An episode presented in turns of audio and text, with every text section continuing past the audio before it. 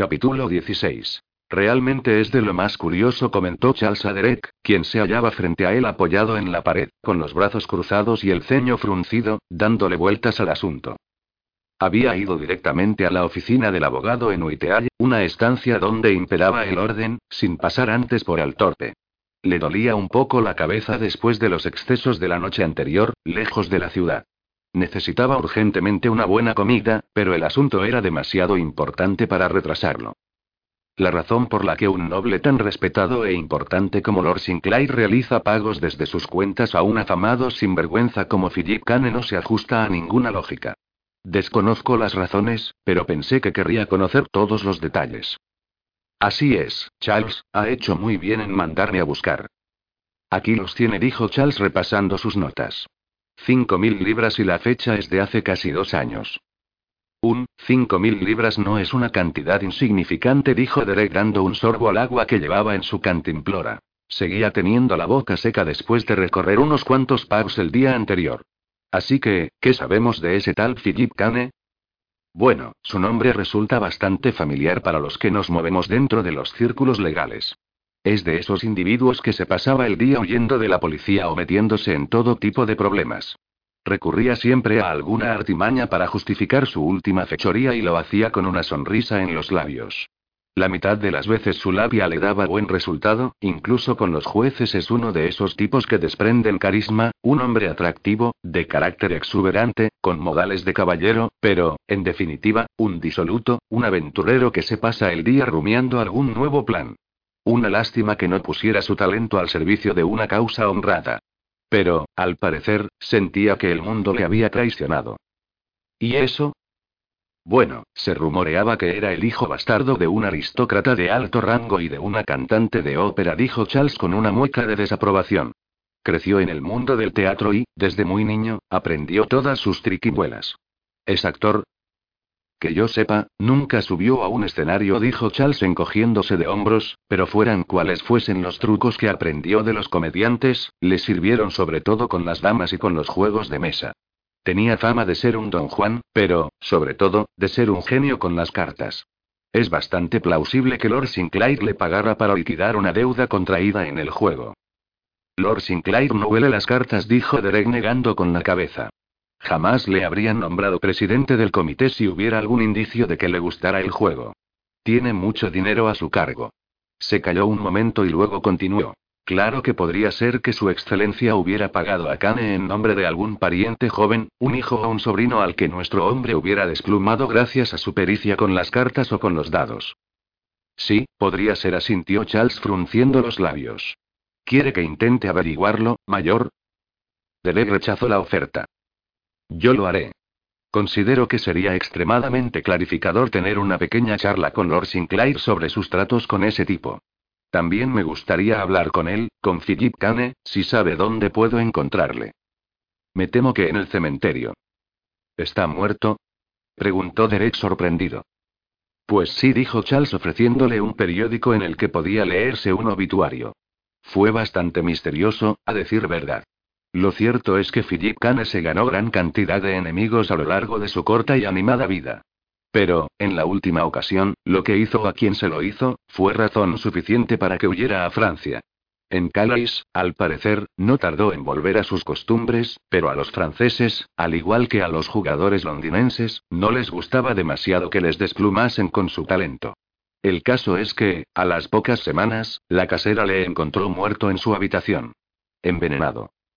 Derek arqueó una ceja. ¿Veneno? Un, un arma típica de mujeres. ¿Una venganza de alguna conquista con el corazón roto? Podría pensarse en algo así, pero la verdad es que había un montón de gente que deseaba verle muerto, continuó Charles. Me acuerdo muy bien del caso porque para todos nosotros, los que trabajamos en el mundo de la abogacía, era evidente que tarde o temprano ocurriría algo así. Tan solo se trataba de saber cuándo y cómo. Un periódico se hizo con un informe del precepto local y, por lo que recuerdo, no habían robado nada de la habitación de Cane. No había indicios de lucha, así que las teorías que circularon fueron que o bien se trataba de una antigua amante o de un suicidio. No había nota alguna que indicara esto último. No. Finalmente, cuando pasaron varios meses sin que se descubriera nada y nadie parecía lamentar la desaparición del Truan, el caso cayó en el olvido, dijo Charles con un suspiro. En fin, si Kane hubiera tenido la amabilidad de hacerse asesinar en Inglaterra, habría sido más fácil investigar, pero al morir en el extranjero, además existía un problema añadido. Para resolver el caso, habría sido necesario que los oficiales de justicia de Inglaterra y Francia trabajaran juntos, y ninguna de las dos partes tenía intención alguna de compartir amistosamente la información. Muy conveniente para el asesino, fuera quien fuese, dije. Derek en voz baja. Después de un silencio, preguntó. ¿Cuándo descubrieron el cuerpo? ¿Cuánto hace que ocurrió? Hace más de un año. Catorce meses para ser exactos, respondió Charles tras mirar el periódico. Derek asintió asimilando la información. Muy bien. Un trabajo excelente, señor Beecham. Tal vez Lord Sinclair pueda arrojar algo más de luz sobre este asunto. Le haré una visita camino de mi casa. ¿Puedo hacer algo más por usted, mayor? Usted siga estudiando esos libros mientras el banco se lo permita. Si encuentra algo más, hágamelo saber, respondió Derek sonriendo.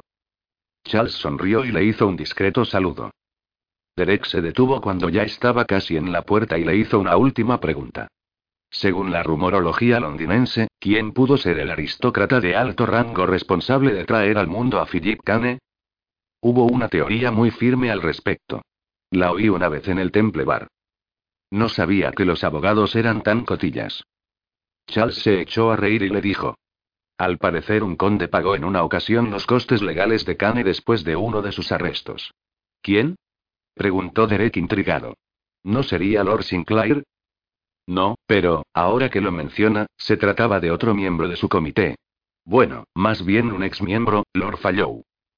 Derek se le quedó mirando fijamente. Lord Fallow, el anfitrión de la noche del concierto al aire libre, cuando había paseado junto a Lily hasta el río. Lord Fallow, el leal mentor de Ed Lundy. Creía que, Lord Fallow no tenía ningún hijo varón, dijo Derek lentamente. En algún momento había oído comentar que debido a la falta de heredero varón el noble conde había tomado bajo su protección a alguien de baja extracción social como Lundy. Sí, así es, oficialmente no tiene, repuso Charles. Su excelencia nunca reconoció a Philip Kane como hijo suyo. Y añadió casi en un murmullo. Claro está que, tal como se comportaba Kane, yo tampoco estoy seguro de haberlo hecho en su lugar. Pero, de todos modos, no le concedería demasiada veracidad a esta información, mayor.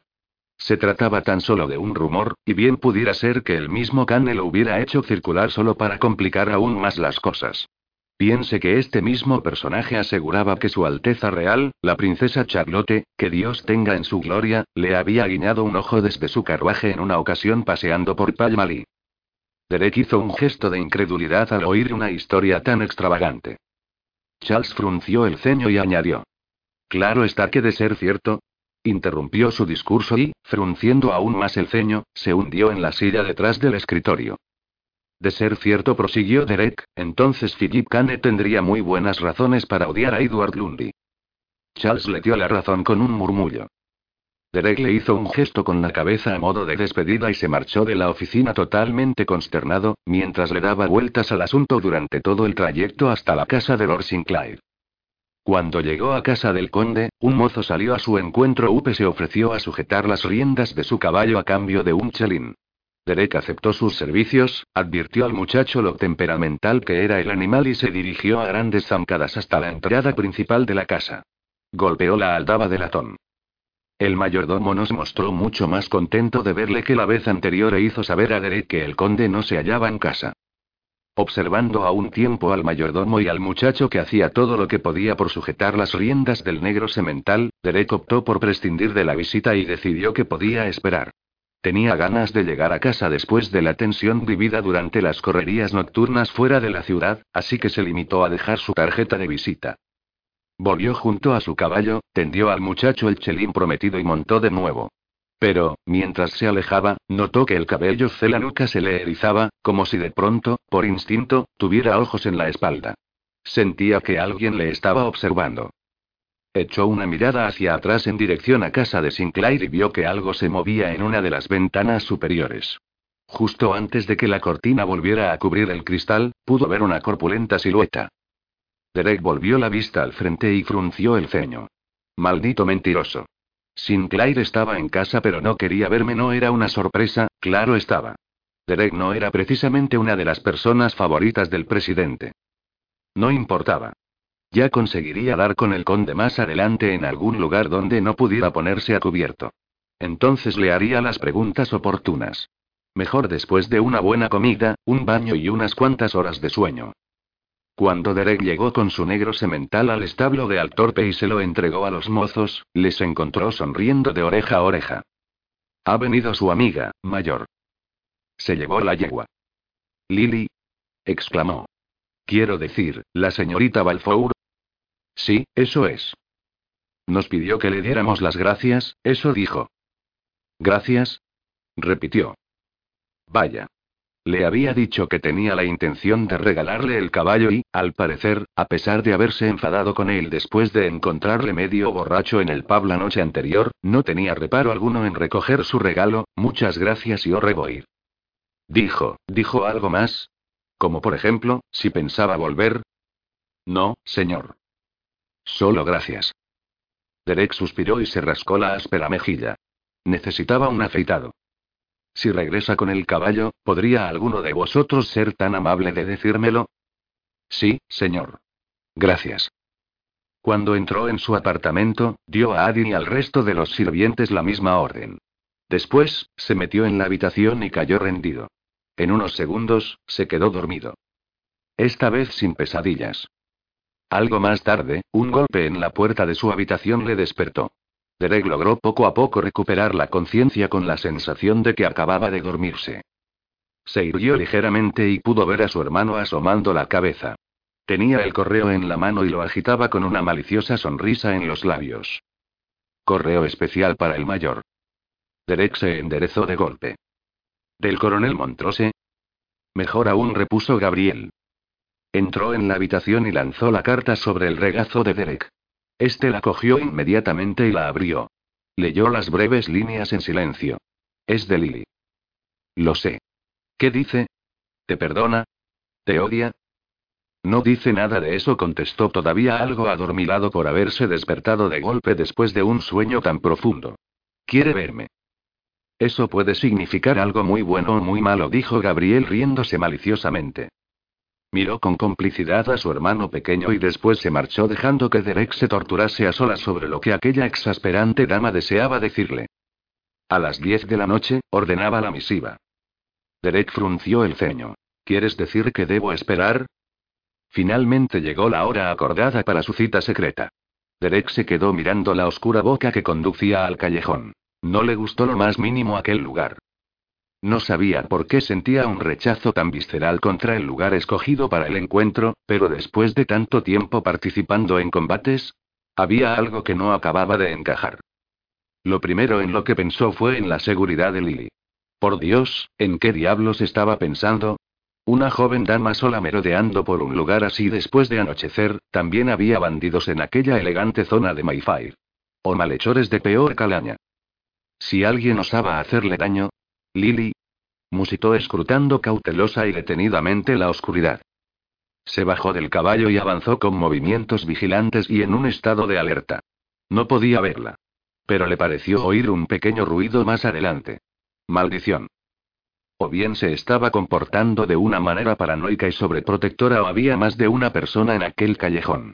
Sobreprotector. Eso debía de ser. No estaba en la India. Se encontraba en el Londres civilizado y no todo el mundo estaba en guerra ni enfrentado en una batalla constante. Eso tan solo ocurría en su cabeza. A pesar de todo, tal y como acostumbraba, acarició la empuñadura de su espada. En la otra cadera llevaba la pistola. Echó un vistazo a su caballo, que siempre demostraba tener los sentidos más agudizados. El negro semental tenía las orejas en punta y resoplaba por el hocico. Con ritmo lento, hizo avanzar al animal. El ruido pausado de sus largas y negras patas sobre los irregulares adoquines que cubrían el estrecho callejón resonaron en las paredes de ladrillo de los establos y de las cocheras que se alzaban a ambos lados. Todo el callejón era un juego de sombras bajo un cielo de un negro sedoso. Una nube imperceptible había cubierto con su fino velo la luna creciente y las estrellas. Derek vio unos brillantes ojos verdes en medio de la penumbra que le indicaron la presencia de un gato. Era un felino atigrado y gris que se movía furtivamente por el suelo pegado a la pared en busca de su ración de ratones. Más adelante observó un farol oxidado que proyectaba una luz muy débil. Colgaba de la esquina de las cuadras. De pronto, Lily dio un paso al frente y apareció ante sus ojos. Su cabello rubio brilló bajo la luz del farol. Iba cubierta por una capa negra de lana. El pulso de Derek se aceleró. Al verla ahí, muy a pesar suyo, su rostro se iluminó con una sonrisa. Gracias a Dios. Aquí estás, dijo en un tono dulce a modo de saludo, enganchando el caballo a la pared pero dejando las riendas bastante holgadas, no fueran a tener que salir de allí corriendo. Ahora mismo estaba pensando en retorcerte el pescuezo. Me estaba empezando a preocupar, muchacha. Lily no respondió a su broma con sonrisa alguna. Bajo la órbita de la luz del farol, su rostro estaba serio y pálido y mostraba una expresión sombría. Miró a su alrededor inquieta y se ajustó la capa sobre los hombros. ¿Estás bien? preguntó Derek preocupado, quitándose los guantes de montar y acercándose hacia ella. Derek. Oyó gritar a Lily un instante antes de sentir un dolor insoportable cuando algo le golpeó el cráneo. Derek cayó hacia adelante sobre sus manos y sus rodillas. Sus instintos cultivados en el fragor de la batalla se activaron al instante. Todavía conmocionado por el golpe que había recibido en la cabeza, intentó coger su espada, pero tres hombres cayeron sobre él, le empujaron contra el suelo y le sujetaron los brazos a la espalda. Derek se removió con furia. Saludos de la India, mayor se burló de él una voz ruda. Oyó como alguien soplaba y un polvo de pimientos picantes le cubrió los ojos cegándole y causándole un agudo escozor. Empezó a gritar el nombre de Lily desesperado, pero no pudo prever por dónde le llegaría el siguiente golpe. Sintió que un puño le golpeaba la mandíbula en medio de la oscuridad, volteándole la cabeza. Movió la mano en busca de su pistola, pero alguien se la pisó. Soltó un improperio y sintió como una bota se clavaba con fuerza sobre sus nudillos. Lily. Contéstame. Gritó. Trek. Coge mi caballo y huye. No, no, ella se queda conmigo, muchacho. Lundi. Con la respiración entrecortada agitó la cabeza intentando ver algo. Podía oír a Lily gritando. Déjale en paz. Dijiste que no le harías daño. Lily. Gritó, removiéndose de nuevo. No luches, Drek. Por favor, no luches. Las palabras de Lily le parecieron extrañas y entonces comprendió lo ocurrido. Una emboscada. Le habían tendido la trampa perfecta con el cebo más apropiado. ¿Por qué? Era la única pregunta que deseaba hacer. Como si necesitaras respuesta, falso cabrón. No lo entiendo, gruñó Derek. Ah, no. Nunca deberías haberla metido a ella en tus asuntos, Milt. ¿Creías que no iba a descubrirlo? Así que fuiste tú quien robó el dinero. Déjame decirte algo, cabrón de mierda, vociferó Lundy. Derek no podía verle. Sus ojos eran como dos fieros agujeros en su rostro, pero el canalla hablaba en voz baja y sonaba muy cerca. Sus palabras dejaron a Derek aún más conmocionado que el golpe en la cabeza. Lord Sinclair me dijo que no pasaría nada si cogía dinero prestado de los fondos. Solo lo tomaba prestado. Gritó Lundy. No estaba robando. Tengo los medios para devolver el dinero, tan solo es cuestión de tiempo. Pero tú no podías esperar, ¿verdad? Tú no. El típico oficial de caballería terco. ¿Crees que eres mucho mejor que yo? Pues bien, ahora podrás volver a luchar en tus batallitas y, mientras estés en la India, recuerda que Lily estará conmigo y en mi cama, accediendo a todo lo que yo le pida. Si le haces daño, Lundy, que Dios se apiade de ti. No te atrevas a amenazarme. Lundy le dio una patada en el estómago y Derek dejó escapar un grito sordo, encogiéndose de dolor. Una vez más, no había podido preverlo. Maldición. Lily. Gritó desesperado por oír su voz y saber que estaba a salvo. Hazle callar. Drake, por favor, no luches más. Su voz fue como un jarro de agua tibia sobre su ardiente rostro. Escuche a la joven dama, mayor. Tiene buenos consejos que darle. Reconoció a Bates como el hombre que le tenía sujeto en esos momentos. Siguió luchando, pero, aún así, lograron amordazarle con un trapo sucio y sujetarle hasta lograr ponerle unas esposas alrededor de las muñecas. Metedle en el coche, dijo Lundy. Maride, trae su caballo. Entre Bates y Jones lograron a duras penas poner en pie a Derek. Él intentó resistirse con movimientos rápidos y feroces. Consiguió golpear a uno de ellos en el estómago con el codo, pero lo único que recibió a cambios fue un derechazo de Bates directo al vientre. El cochero de Lundy, un antiguo boxeador, casi lo dejó sin aliento. Puede hacer que esto sea fácil o difícil, mayor dijo Bates sin alterar el tono de voz. Decide usted. Derek respondió con una obscenidad ahogada por la mordaza que cubría su boca. Al cabo de un momento, le lanzaron dentro de un coche que inmediatamente se puso en movimiento. Una vez de vuelta en la casa Castillo de Lundy, encerraron a Lily en un dormitorio estilo gótico en el tercer piso, donde debía aguardar su destino. Mientras tanto, a Derek lo metieron dentro de una enorme jaula de hierro, donde normalmente estaba el fiero perro de pelea de Edward. Encadenaron a Brutus a un árbol bajo la ventana de Lily y Lundy ordenó que trasladaran la jaula a los establos, el mejor lugar donde esconder al prisionero que la ocupaba aquella noche. Desde la ventana del dormitorio, Lily veía los establos pero no había podido ver a Derek desde que volvieran a casa de Lundy hacía va una hora.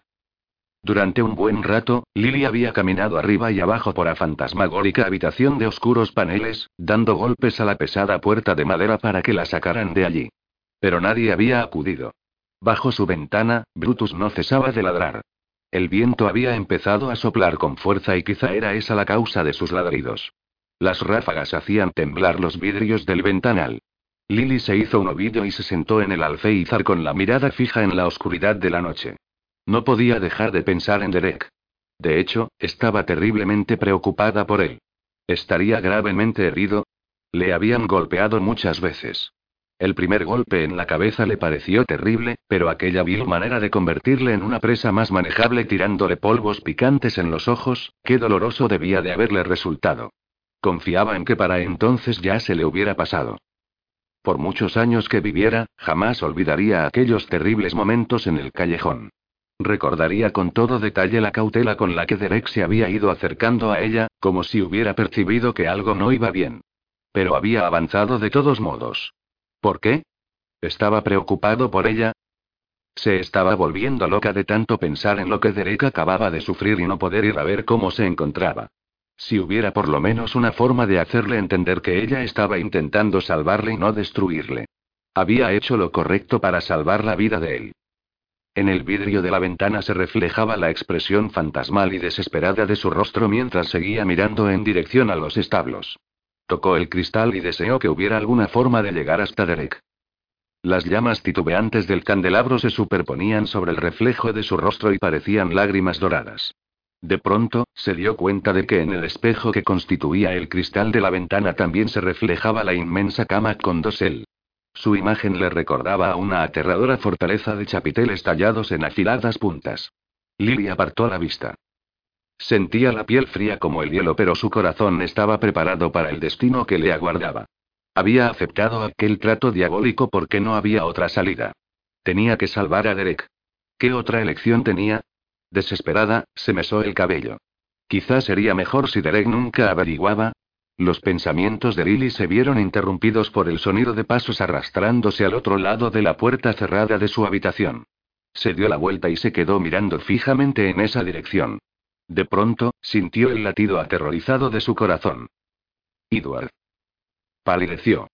Oh, Dios mío, había llegado el momento de que se cobrase su parte del trato, Sabía que Edward había estado retenido hasta altas horas de la noche en una reunión con un corrupto capitán de barco de la Compañía de las Indias Orientales. Pretendía sobornarle para que se llevase a Derek fuera de Inglaterra. Debían de haber llegado a algún tipo de acuerdo porque, al parecer, la reunión había terminado.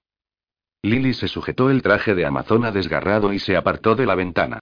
Se dirigió lentamente hasta el centro de la habitación pobremente iluminada, con la intención de encarar su destino con la cabeza bien alta. No pensaba esconderse encogida junto a la pared. Era una Balfour, por el amor de Dios. No iba a dar a ese bruto el placer de verla acobardada. Quizá el increíble coraje que había mostrado Derek mientras varios hombres le golpeaban la había empujado a ella a luchar también. Cuando oyó el chirrido del metal que hizo girar la enorme y extraña llave en la cerradura, hizo un esfuerzo sobrehumano para alejar el terror que iba apoderándose de ella ante la suerte que le esperaba. Pero cuando la pesada puerta se abrió de par en par con un potente crujido, no fue Edward quien apareció en el umbral. Era uno de sus oscos criados que, arrastrando los pies, entró con una bandeja cargada de comida de repulsivo aspecto. Era su cena. Lily sintió un alivio inmediato y mantuvo la mirada baja y los brazos muy apretados contra su pecho a la espera de que su carcelero volviera a marcharse. Se le pasó por la cabeza echar a correr y escapar por la puerta, pero no se atrevió a intentarlo. Si causaba algún problema, se vengarían con Derek. Incluso si, de algún modo milagroso, encontraba una manera de escapar, y ella habían hecho un trato. No se atrevería jamás a regresar a su mundo sabiendo que Derek seguía en manos de Lundy. Así que se quedó quieta y en silencio, sin apenas atreverse a respirar, hasta que el horrible sirviente hubo salido de la habitación y cerrado de nuevo con la llave desde fuera. Cerró los ojos y dejó escapar un suspiro tembloroso. Afortunadamente ya se había ido. Aunque no se había librado de su suerte, tan solo había ganado algo de tiempo.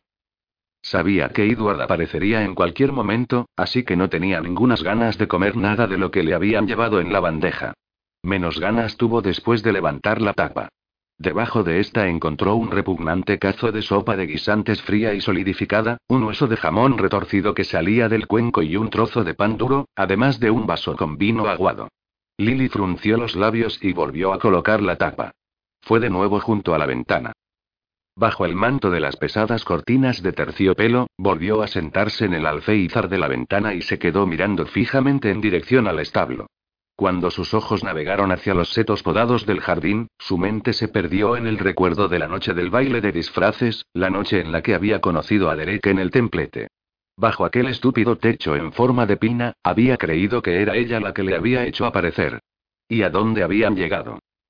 Oh, si pudiera volver a empezar, pensó dejándose llevar por la tristeza, me habría ido con él a navegar por el lago en aquella góndola si hubiera sabido que se enamoraría de él, habría dejado que arruinara su reputación aquella noche y en aquel lugar.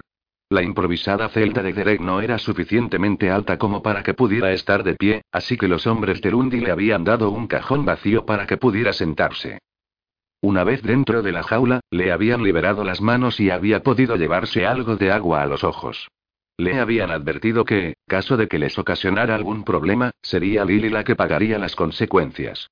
Pero en cuanto se hubo secado la cara, volvieron a atarle las manos. Derek era plenamente consciente del peligro que se cernía sobre Lily, así que les había dejado hacer. Allí estaba, sentado sobre la caja de madera, con la espalda apoyada contra las barras de metal de la jaula, las piernas extendidas frente a él y las manos una vez más atadas a la espalda. Le dolía la cabeza por culpa del golpe que le habían dado por detrás, pero, aunque aparentaba una absoluta quietud, por dentro hervía de ira. Si alguien había hecho daño a Lily, pagaría por ello. Derek no acababa de entender cómo había ocurrido todo aquello. ¿Qué había pasado mientras él estaba pendiente de otras cosas? Algo debía de haber hecho reaccionar a Lundy. Odiaba pensar que quizá Lily hubiera utilizado la información que él le había confiado la noche anterior y hubiera tomado una decisión equivocada, una decisión precipitada. Lo único que sabía era que tenía que sacarla de allí, pero ¿cómo? En fin, tendría que pensar en algún modo. Había oído que querían enviarle a la India, que pretendían meterle a escondidas en la bodega de alguno de los barcos mercantes de la compañía. Pero aquellos tipos no le conocían en absoluto. No tenía ninguna intención de volver y decir al coronel Montrose que había fracasado. Iba a seguir fiel a sus órdenes. Averiguar qué había ocurrido con los fondos del ejército y hacer que aquel maldito río de oro fluyera hacia las tropas para que éstas pudieran vencer de una vez por todas al imperio marata. No iba a permitir que tipos como Ed Lundy le impidieran cumplir con su obligación. Paso a paso. Primero debía librarse de los grilletes y aquello iba a requerir algo de sutileza. La vigilaban tres de los principales hombres de Lundy. Un trío nada atractivo. Con los ojos inyectados en sangre y doloridos, Derek les estuvo observando. Bates era el líder, Jones no era más que un matón corto de miras, y Maggie, el más joven, no tendría más de 25 años. Por lo que recordaba Derek de una visita previa a los establos de Lundy, bastante más amistosa, le faltaban dos dedos por culpa de Brutus. Una vez se aseguraron de que tenían al prisionero bajo control, no tardaron ni una hora en ponerse a jugar una partida de cartas para matar el tiempo. En un cajón similar al que habían dado a Derek, montaron un tablero torcido que les sirvió como improvisada mesa de juego, y todos ellos se acomodaron alrededor de ella y de la lámpara que Maggie había colocado en medio. Sin que se dieran cuenta, Derek les estuvo observando desde su jaula en sombra durante un buen rato con una mirada salvaje. Enseguida los hombres se enzarzaron en una discusión provocada por el juego. Aquellos tres hombres y la jaula con su cerradora de metal eran lo único que se interponía entre Derek y su libertad. El mayor se dio cuenta de que nunca antes había matado a ningún inglés. Jamás habría imaginado que tuviera que utilizar su experiencia como soldado en contra de sus compatriotas. Si eran suficientemente inteligentes, pensó Derek, sabrían cuándo había llegado el momento de apartarse de su camino. Caballeros, discúlpenme por interrumpir su juego. No creo que tuvieran realmente intención de matarme, dijo en tono despreocupado, pero resulta que la herida que tengo en la cabeza no deja de sangrarme. Sería mucha molestia darme un trozo de venda y yo mismo me la cubriré. Tanto su petición como la educación con la que la había formulado parecieron sorprenderles. Acto seguido, John se echó a reír. Le has dado bien, ¿verdad, Bates? No es nada personal, mayor, dijo Bates ahogando una risita. Nunca he tenido nada contra usted. Sí, claro, contestó Derek con el mismo tono educado. Maride, tráele una venda y un trapo húmedo también. No hay nada malo en dejar que este sinvergüenza se limpie un poco.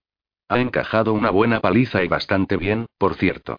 Sí, señor, contestó Magire levantándose y dirigiéndose hacia el cuarto de los aperos.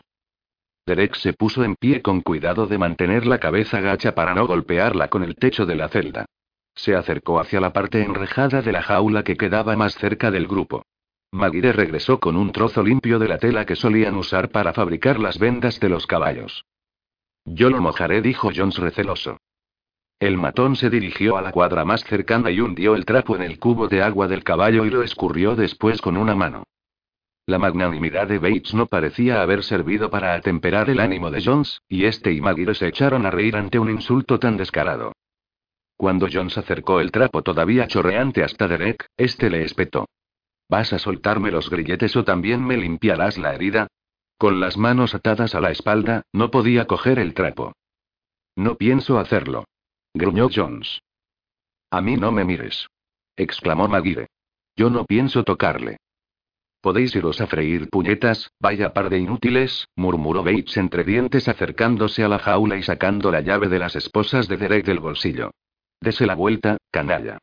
Si intenta algo, le disparamos, ¿entiende? Entiendo. Con las manos libres, Derek se frotó las muñecas, dio las gracias a Bates por el favor como buen prisionero y aceptó el trapo mojado en agua mezclada con babas de caballo. De momento, las cosas iban bien. Volvió a sentarse en el cajón de madera y empezó a limpiarse la herida de la parte posterior de la cabeza en silencio, sin dejar de observar al trío que, rápidamente, se olvidó de nuevo de él. Estudió cuidadosamente el espacio que le rodeaba buscando algún lugar por el que escapar. ¿Qué diablos, de no haberle dolido tanto la cabeza, habría dado con un plan de huida fácilmente? Demasiado silencio ahí dentro, comentó Jones al cabo de un rato mirando con recelo en dirección a Derek. Sí, comentó Bates, demasiado silencio. Si está planeando algo, más vale que lo olvide. A no ser que quiera otra paliza. O una bala en el corazón, añadió Jones dando un trago a la botella de whisky. No te preocupes por el trato que tu damita hizo con el jefe. ¿Qué? exclamó Derek incorporándose con la mirada fija en Jones. Maguire se echó a reír. Una pena, la verdad, sobre todo siendo como es una dama y todo eso. Era, le corrigió Jones. Eso, era, hasta ahora. Corroboró Maguire. Los dos se echaron a reír burlándose de Derek. El jefe dijo que la tendrá de un modo u otro, ¿verdad? Es un tipo listo nuestro Lundi. Por eso él es rico y nosotros no. ¿Qué, trato? preguntó Derek de nuevo en un tono más profundo y más siniestro. Notaba que se le había erizado el cabello en la nuca y casi podía sentir cómo le hervía la sangre en las venas. Ellos se rieron aún más. ¿Quiere saber qué trato es? Seguro que ya lo sabe. No le dé demasiadas vueltas a su hermosa cabecita, mayor Knight.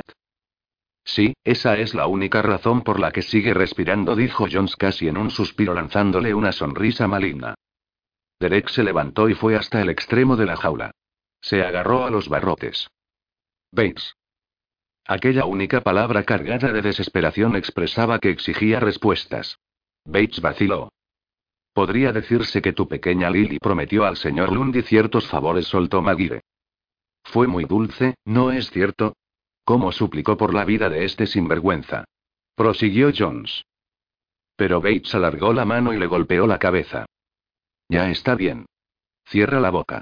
No tiene por qué saber el resto.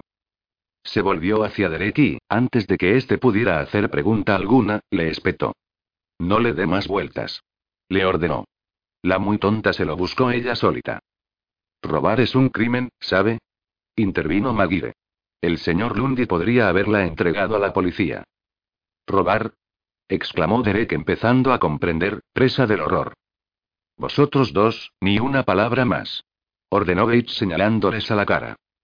Derek no se fiaba en absoluto de ellos, así que no tenía sentido suplicarles información. Tan solo serviría para que lo utilizaran en su contra. Pero empezaba a atar cabos. Y se culpaba a sí mismo. Oh, Lily. Punto cerró los ojos, todavía dolientes, y miles de maldiciones cruzaron por su mente. Sintió que le dolía aún más la cabeza. Conseguiré que salgamos de aquí. Piensa tenía que conseguir despistarles. Tenía que conseguir salir de aquella jaula y uno de esos tres hombres debía servirle en su propósito. Ardía en deseos de destrozarles a todos y especialmente a Lundy. Pero, de algún modo, logró recuperar el autocontrol y se dirigió a ellos, una vez más, en un tono tranquilo y firme. Apoyó los codos en los barrotes de la jaula y se aclaró la garganta.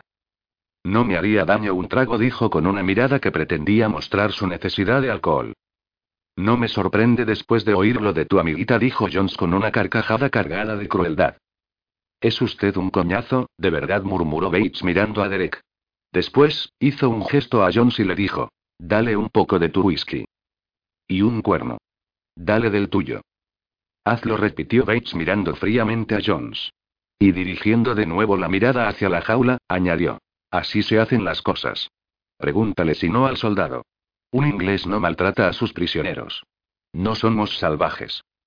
Yo no estaría tan seguro, pensó Derek. Jones dejó escapar un bufido pero pareció darse cuenta de que Derek había dedicado toda su vida a defender el país que él consideraba su hogar. Derek disimuló su satisfacción. Sin ocultar su descontento, Jones se levantó, dio una patada a su taburete y golpeó el cuenco de hojalata del que había estado bebiendo Maguire. ¡Eh! exclamó este. Jones ignoró la protesta, echó un poco de whisky en la taza y fue a entregársela a Derek arrastrando los pies. Este esperó pacientemente a que Jones se acercara. Notaba en él la furia que había ido acumulando a lo largo de tantos años de guerra. La sentía viva y palpitante en sus venas. Un poder oscuro a su servicio. No deseaba herir a aquel hombre, pero si llegaba el caso. En ese momento, lo único que importaba era Lily.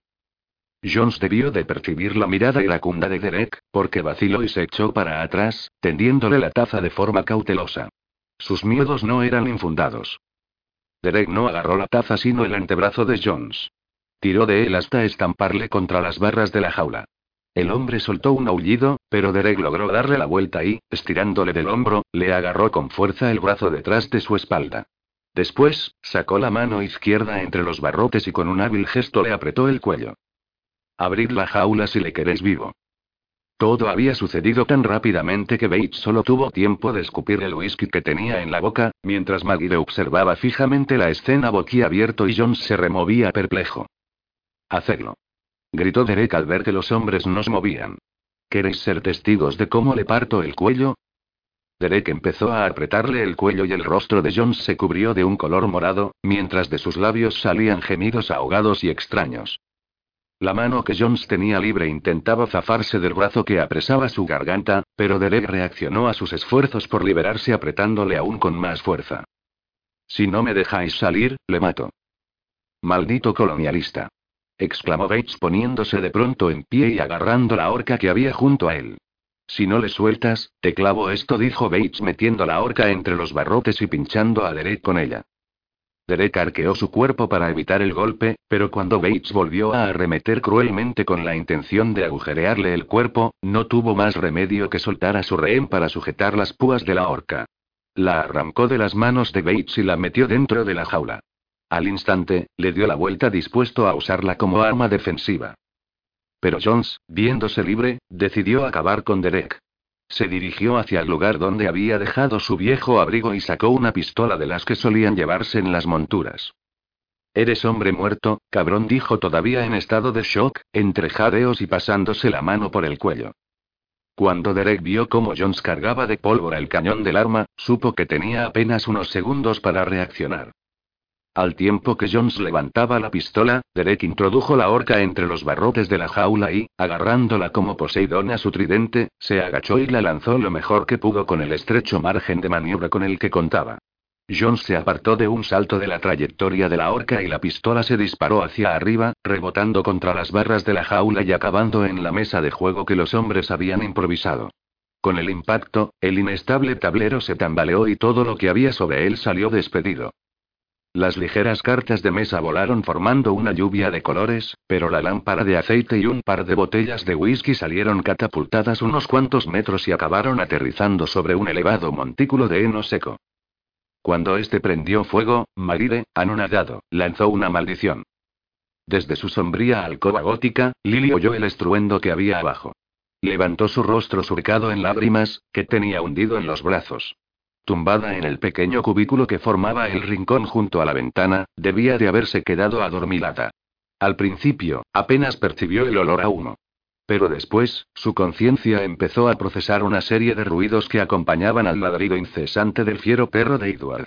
Eran aullidos de animales que invadían la oscuridad. ¿Qué diablos? Dejó a un lado su desesperación, se incorporó y miró a través del cristal. Sus ojos se abrieron de par en par ante la caótica escena que se desarrollaba bajo su ventana. El establo estaba ardiendo. Por las ventanas de las cuadras de los caballos salía humo y las llamas cubrían ya el tejado. Los animales corrían desbocados, aterrorizados por el fuego. Los hombres de Edward, compañeros que les tapaban la nariz y la boca, trabajaban frenéticamente.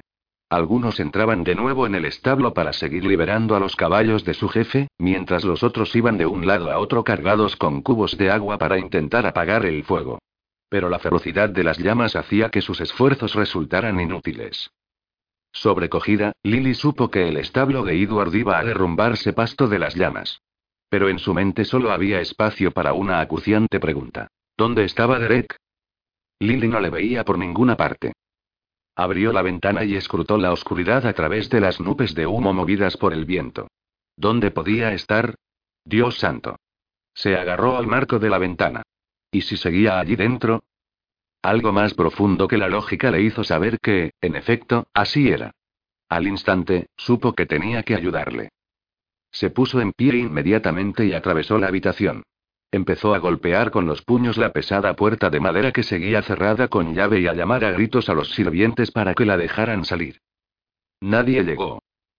Presa de la ira, abandonó aquel propósito inútil y regresó a la ventana. Era consciente de que debía hacerse cargo ella sola de la situación. La separaba una enorme distancia del suelo y, abajo, había un perro feroz. Se asomó todo lo que pudo por la ventana estudiando sus posibilidades y se percató de que, a unos centímetros a su derecha, había una enredadera de hiedra. Si llegaba hasta ella, le serviría como escalera y podría descender por ella. Pero entonces, ¿qué haría con el perro? En ese momento, entendía perfectamente por qué Edward había ordenado que atasen allí al can. No quería que hubiera posibilidad alguna de que ella escapara. ¿Debería arriesgarse? Brutus la haría pedazos antes de que pudiera poner un pie en el suelo. Dios santo. Echó un vistazo por encima de su hombro y recordó la bandeja de comida que el criado le había llevado para cenar. Apartó nuevamente la tapa y la comida le pareció aún más repugnante que la primera vez, tan fría y dura.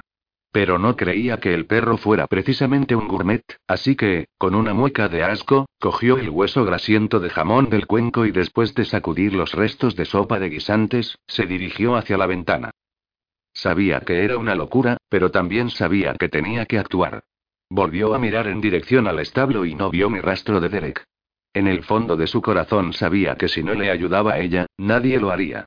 No iban a arriesgar sus vidas por salvar a un hombre que deseaban ver muerto. Se decidió y, con el corazón desbocado por la temeridad de su plan, Lily se metió el viscoso hueso de jamón en su corsé desgarrado con la misma mueca de repulsión con la que lo había cogido y se preparó para iniciar su descenso por los elevados muros de la mansión de Edward. Se colocó en cuclillas en el alféizar de la ventana y, cautelosamente, se puso en pie. Con la espalda pegada al muro exterior, se movió milímetro a milímetro y empezó a atravesar la estrecha cornisa artesonada. Guiándose por su instinto, fue dando agonizantes pasitos laterales. Cuando lanzó una rápida mirada hacia abajo, sintió que la cabeza le daba vueltas. Rezó para no resbalar y cuando finalmente alcanzó la enredadera, sus rodillas eran un puro temblor y tenía las palmas de las manos empapadas en sudor. Así no iba a ser nada fácil bajar el muro. Y menos aún con un hueso de jamón en el corsé. En el descenso, se pinchó con la espina de una rosa que sobresalía del enrejado de madera, donde estaba sujeta la enredadera de hiedra. Lily dejó escapar un gemido. De pronto, Brutus notó su presencia. El can dejó de prestar interés a los caballos que, desbocados, corrían de un lado a otro alrededor de los jardines y de los muros de la casa. Las cadenas que sujetaban a Brutus se tensaron y comenzó a ladrar de nuevo. El perro empezó a dar saltos con su potente mandíbula abierta a solo unos centímetros de los pies de Lily. Esta gimoteó preguntándose cómo demonios podría llegar al sudo si el perro ya estaba intentando devorarla antes de bajar del lodo. Cuando en su siguiente intento, Brutus logró desgarrar parte de la larga y elegante cola de su traje de amazona, Lily lanzó un chillido. Se agarró con fuerza a la enredadera mientras el perro, con el trozo de tela en la boca, dejaba de saltar por un instante. Agarrada a la hiedra para salvar la vida, Lily llamó al perro. Confiaba en que su tono sonara amistoso. Sacó el repugnante hueso de jamón del corsé y lo agitó en el aire asegurándose de que aquella bestia negra lo veía. Brutus dejó de ladrar y olisqueó el aire. Lily echó un vistazo temeroso por encima de su hombro para calcular a dónde debía lanzarlo. Lo más lejos posible en la dirección opuesta a donde ella debía dirigirse, pero a una distancia que las cadenas de Brutus le permitieran alcanzarlo. Si el perro mordía el anzuelo, tan solo contaría con unos segundos para saltar y alejarse del perímetro de su correa. ¿Y si la correa se rompía? Entonces nada podría detenerlo. Si pasaba algo así, podía darse por muerta, pensó Lily. Y no era una forma muy agradable de morir. Pero no era tan terrible como morir quemado vivo. Derek. Debía pensar en Derek. Sabía que estaba esperando. Lo sentía en su corazón. Cada segundo era trascendental. Mirando una vez más hacia el establo, presa del terror, sujetó el hueso asegurándose de que el perro le prestaba toda su atención. Brutus. Aquí, chico. Esto es para ti. Sí. Tranquilo, vamos, chico bueno. El can dio otro increíble salto vertical, pero su objetivo ya no era Lily sino el hueso de jamón. Buen chico, ve a buscarlo. Lo lanzó. Las cadenas crujieron cuando Brutus salió despedido tras él. Sin apenas mirar, Lily saltó de la enredadera y cayó sobre la hierba de rodillas. Se levantó y corrió hacia el establo. Cuando oyó el ruido de las cadenas corriendo tras ella, el terror la dejó sin aliento. Dio un traspié y se enredó con el dobladillo desgarrado de su traje. Cayó al suelo pero no dejó de moverse. Junto a ella oyó el ruido ensordecedor de un ladrido, como si fuera el disparo de un cañón. Levantó la vista y, a través de la maraña de sus alborotados cabellos, vio los ojos de Brutus a la altura de los suyos. Casi la había alcanzado. Venía directamente hacia ella con las fieras mandíbulas abiertas. Al parecer, creía que estaba en medio de una pelea de canes. Pero, de pronto, un tirón repentino de la cadena detuvo al animal en seco. La correa había llegado al límite de su extensión y tiró de Brutus. Sus colmillos asesinos quedaron a unos centímetros del rostro de Lily y la correa aguantó. Lily, despacio, se alejó a rastras, presa del terror. Por el amor de Dios, ¿cómo se me pasó por la mente casarme con un hombre que tuviera un animal así? Pensó. Se puso de nuevo en pie y corrió hacia los establos consciente de que, en efecto, seguía viva y no había sido devorada por Brutus. Nadie le prestó la menor atención hasta que llegó a la entrada en llamas de los establos. Podía sentir el calor de las gigantescas lenguas de fuego y su nariz se llenó de la espesa humareda. Oyó los potentes alaridos de Edward antes de verle. Más allá de la extensa cortina de humo, su voz transmitía auténtico pánico. Coged a esos caballos antes de que escapen. Pagaréis por esto. A través del inquietante humo, Lily vio su sombra. Andaba arriba y abajo sin descanso, llevándose las manos a la cabeza. Edward se detuvo y empezó a gritar de nuevo a sus hombres. Echad agua allí. Allí. Señaló una parte de las paredes del establo por la que se extendían rápidamente las llamas. Más rápido. Cabrones inútiles. Lily quería esquivarle a toda costa, pero, para entrar en el establo, tenía que pasar delante de él. En medio del caos de repente, casi chocaron el uno contra el otro. Edward pareció salir de una nube de humo acre y le cogió del brazo con un gruñido casi tan aterrador como el de su perro. ¿Qué haces fuera de tu habitación? Suéltame. ¿Dónde está Derek? Espero que en el infierno. Sigue allí dentro, ¿verdad? Olvídate de él. Lily hizo un esfuerzo por liberarse de su garra. Déjame sacarle de allí. Merece quemarse vivo. Mira lo que me ha hecho. exclamó Edward gesticulando furioso y señalando el establo. No voy a permitir que le mates. Estate quieta, maldita seas. Lily no disponía de tiempo para discutir. La vida de Derek pendía de un hilo, así que no iba a luchar noblemente. Lily se echó para atrás y, con todas sus fuerzas, dio una patada a Edward en la entrepierna. Con un tremendo gemido, Edward soltó el brazo de Lily y cayó al suelo de rodillas sujetándose sus partes pudientes.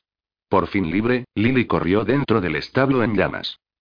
En medio del pasillo central del establo, un caballo que acababa de ser liberado y corría alejándose del humo a punto estuvo de arrollarla, pero logró esquivarle. Tapándose la nariz y la garganta con la manga e intentando protegerse de aquel aire irrespirable, siguió avanzando. Trek. Trek gritó repetidamente. El humo apenas le permitía ver el interior del establo y empezaba a sentir el cuerpo empapado en sudor a causa del calor. Trek. ¿Dónde estás? ¿Puedes oírme? Entonces, por encima del crujido y del silbido del fuego, oyó en lo más profundo del establo unos rítmicos golpes, el ruido estrepitoso del metal. Trek. Gracias a Dios estaba consciente y, por el sonido que le llegaba, también estaba luchando como un loco para echar abajo la puerta de su jaula. Trek. Ya voy. Lily. El ruido se detuvo y ella oyó una tos. Lily. Esta se adentró aún más en el establo en llamas y empezó a vislumbrar la silueta cuadrada de la jaula en medio de uno de los pasillos que se abrían delante de ella. Sintió que la furia se apoderaba de ella al ver lo que le habían hecho a Derek, pero la controló, decidida a sacarle de allí. Vio una sombra que se movía en medio del humo, cerca del suelo. Cuanto más se acercaba y a pesar del espesor gris que lo cubría todo, comprendió lo que estaba sucediendo. Al parecer, Derek había cesado de golpear contra la puerta de la jaula y se había agachado para respirar el aire menos intoxicado que se extendía junto al suelo. Lily exclamó irguiéndose lo poco que le permitía el estrecho espacio de su encierro al verla correr hacia él salvando la distancia que los separaba. ¿Qué estás haciendo aquí? dijo consternado al verla a través del entramado que formaban los barrotes de su celda. Rescatarte. Tienes que irte. No sin ti. Es demasiado peligroso. Ten cuidado, los barrotes están ardiendo, le advirtió cuando Lily tendió las manos hacia él. El cincelado rostro de Derek estaba empapado en sudor y sus ojos enrojecidos miraron desesperados a Lily. Mira arriba, Lily, el techo está ardiendo y, en cualquier momento, el tejado se vendrá abajo. Quiero que te marches de aquí ahora. Lily echó un vistazo a su alrededor haciendo caso omiso de sus palabras. Imagino que no habrán dejado la llave, ¿verdad? No, cariño, dijo él sacudiendo la cabeza y suavizando el tono de voz. Lily estaba sorprendida por lo tranquilo que parecía estar. Puede que no tenga escapatoria. Debes irte, dijo Derek tragando saliva con dificultad. No dijo ella negando con la cabeza. No. Por favor, dijo él sacando con cuidado la mano por los barrotes y tocándola de Lily. Sálvate tú. No. Repitió ella con más fuerza. Voy a sacarte de aquí. Voy a demostrarte que no te engañé ni te traicioné cuando te hice caer en la emboscada. Jamás creería algo así. Sabía que no era culpa tuya. ¿Lo sabías? Por supuesto, lo supe inmediatamente. Ahora escúchame. Debes marcharte. No voy a dejarte. Lily susurró él mirándola fijamente. Te quiero. Lily contuvo el aliento y le miró sorprendida. Trek. Con los ojos anegados en lágrimas, metió delicadamente la mano entre los barrotes y tomó la de Derek. Yo también te quiero. Al mirarlo, Lily sintió que recuperaba de nuevo las fuerzas necesarias. Por Dios, no iba a permitir que el hombre al que amaba muriera mientras le quedara un halo de vida, y menos aún de ese modo. No era justo. No había sobrevivido a tantas batallas para morir allí atrapado como un animal. No voy a permitir que te ocurra algo así. Rugió Lily con tanta furia que Derek la miró perplejo. Con resolución, se separó de Derek y, poseída por una renacida valentía, empezó a moverse en medio del humo. Lily, cuidado. Al oír la advertencia de Derek, levantó la vista y se dio cuenta de que encima de su cabeza había una viga en llamas que se desprendió y cayó al suelo justo en el momento en que Lily se apartaba. ¿Estás bien? preguntó Derek con voz temblorosa. Sí. Respondió Lily con el pulso desatado. Sabía que tenía que encontrar pronto una solución. El establo se estaba derrumbando a su alrededor y no les quedaba tiempo. Sigue intentándolo con la puerta, ¿de acuerdo? No sé si tiene mucho sentido. Cuando Lily dirigió la vista hacia él, Derek la miró fijamente conmovido. Por favor, no me pidas que me vaya. Repuso ella antes de que él pronunciara su inaceptable orden. Pase lo que pase, no voy a abandonarte. Ella sabía muy bien lo que era ser abandonada por la persona que más necesitaba. Se metió de nuevo en medio del humo, al cabo de un instante, salió de él con una pala de largo mango que había encontrado tirada en medio de los escombros. Muy bien. exclamó Derek tosiendo, mientras le hacía gestos para que se acercara. Dámela y lárgate inmediatamente de aquí. Lily volvió hasta la puerta de la jaula, le miró y le ordenó. Hazte a un lado. Lily. Crash. Jesús murmuró Derek echándose hacia atrás. Con todas sus fuerzas, Lily volvió a lanzar la pala contra el cierre de metal de la puerta de aquella prisión. La puerta se movió pero la cerradura seguía intacta. Volvió a golpearla. Derek la observaba en silencio y con expresión taciturna. Pero no siguió protestando. Quizás se dio cuenta de que, dentro de aquel espacio reducido y estrecho, él no podría conseguir tan buen ángulo como ella desde fuera. Pero rezaba probablemente con tanto ahínco como Lily. Lily siguió golpeando una y otra vez la cerradura de la jaula con más fuerza, más rápido, con más furia, pero allí seguía, intacta. Finalmente, lanzó un alarido de furia extrema y, con todas las fuerzas que aún le restaban, dio un postrero golpe. El cierre de metal cedió con un chirrido. Lily dejó la pala a un lado y se dejó abrazar por Derek, que había abierto la puerta de una patada. Vámonos de aquí, murmuró él. Lily asintió y se dio cuenta de que estaba temblando. Apoyándose el uno en el otro, se dirigieron hacia la salida principal del establo, pero estaba bloqueada. Derek miró a su alrededor entrecerrando los ojos a causa del humo. Lily no daba crédito a la calma que mostraba Derek. Pero estaba claro que debido a su profesión debía de estar muy acostumbrado a escenas humeantes de caos y destrucción. Por ahí dijo señalando en medio del humo la última cuadra del pasillo que se hallaba vacía después de que todos los caballos hubieran sido rescatados y que todavía no había sido devorada por las llamas. La ventana estaba abierta y era probablemente para ambos su mejor y última esperanza de escapar. Atravesaron el establo a la carrera y llegaron a la última cuadra. Derek abrió la puerta y, a toda prisa, cruzaron el suelo cubierto de heno hasta alcanzar la ventana. Derek aupó sin dificultad a Lily hasta el antepecho del ventanuco. De un salto, Lily cayó sobre el césped que estaba a poca distancia. Derek la siguió inmediatamente y la cogió de la mano. Dejando atrás la propiedad de Edward, sumida en un completo caos, se perdieron en la oscuridad. Capítulo 17. Nos están disparando. Gritó Lily echando un vistazo por encima de su hombro al oír cómo un potente estallido cruzaba la oscuridad de la noche. Agáchate. Le ordenó Derek al tiempo que la protegía con su cuerpo. Pasaron veloces por entre los cuidados jardines de Edward. Sigue corriendo. Pronto estaremos fuera de su alcance. Se agacharon un poco y aceleraron la marcha sin dejar de avanzar en dirección a la verja de hierro forjado que circundaba la propiedad de Edward. Los porasangres de este daban vueltas por los jardines, zigzagueando en todas direcciones. Algunos de ellos habían formado desordenadas manadas y otros iban por libre. Un poco más adelante de donde se encontraban Derek y Lily, un fantasmagórico equino de color gris dio un salto sobre un matojo de azaleas y siguió al galope. Podría coger a uno de esos caballos para que nos sacase de aquí. No hace falta. Dejé a la yegua alazán atada en el bosque. Además, hay una valla. De acuerdo. Vamos, cariño, le apremió Derek mientras Lily seguía tosiendo a causa del humo. Se oyó un nuevo estallido y la parte de arriba de uno de los arbustos del jardín, cuidadosamente podados, saltó y se transformó en una lluvia de hojas sueltas. Sube. Le ordenó Derek cuando llegaron a la verja de hierro forjado. Colocó las manos a modo de escalón para ayudar a Lily. Sin perder un minuto, Lily se subió en la escalera que Derek había improvisado con sus manos y se agarró a los barrotes de la verja para darse impulso. Escaló con cuidado, asegurándose de que la falda no se enganchaba en los afilados pinchos que coronaban la verja. Sin demasiada elegancia, aterrizó en el otro lado. No llevarás una cantimplora con agua, ¿verdad? preguntó Derek mientras escalaba la verja con una agilidad propia de quien se dedica a semejante actividad a diario. Pues no murmuró Lily mientras le observaba maravillada, admirando la elegante gracia felina con la que saltaba. Debes de estar muerto de sed. Sobreviviré. Vamos a por el caballo. Por aquí, creo recordar. Se adentraron corriendo por el bosque que había junto al sendero. A Lily le resultaba difícil recordar dónde había dejado a Mary sin par debido a la oscuridad y al aturdimiento provocado por los acontecimientos de aquel día.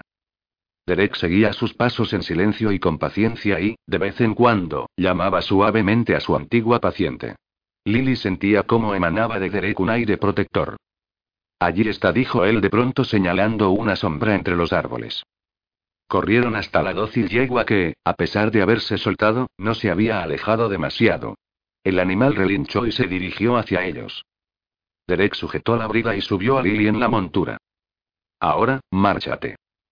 ¿Qué? No tiene fuerzas suficientes para llevarnos a los dos y no llegaríamos muy lejos.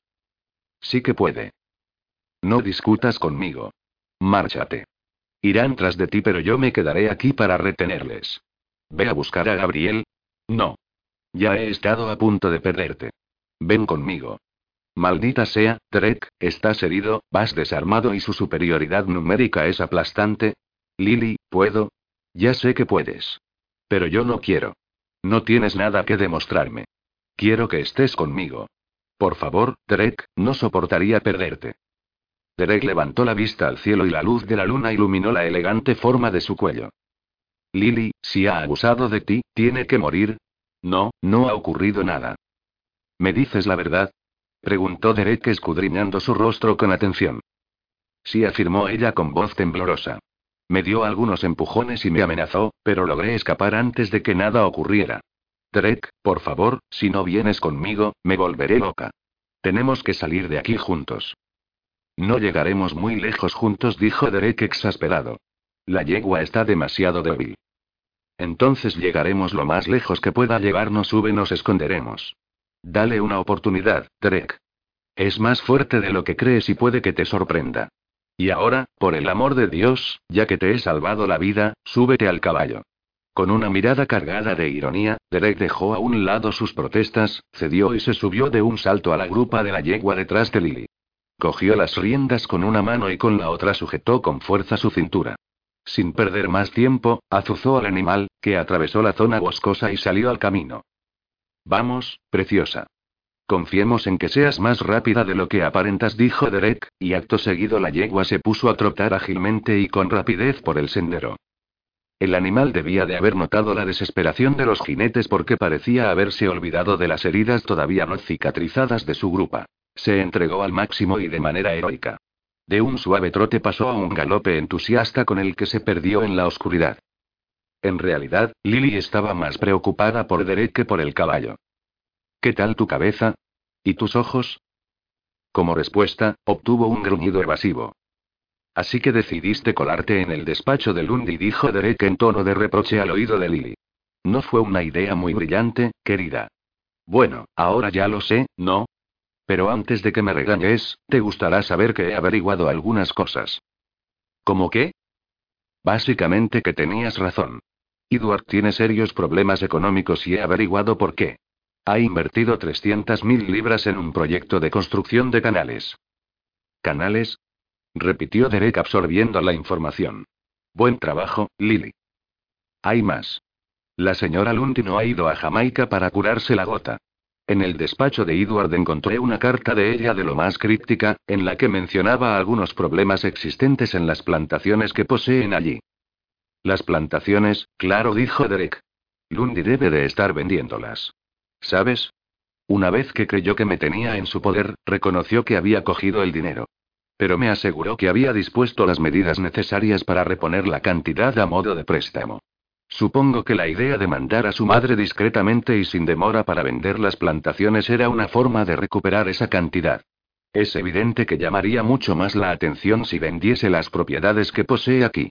De haberlo hecho, todo el mundo habría descubierto enseguida que las cosas no le iban tan bien como él pretendía aparentar y todo el prestigio social que le había costado conseguir se habría derrumbado al instante.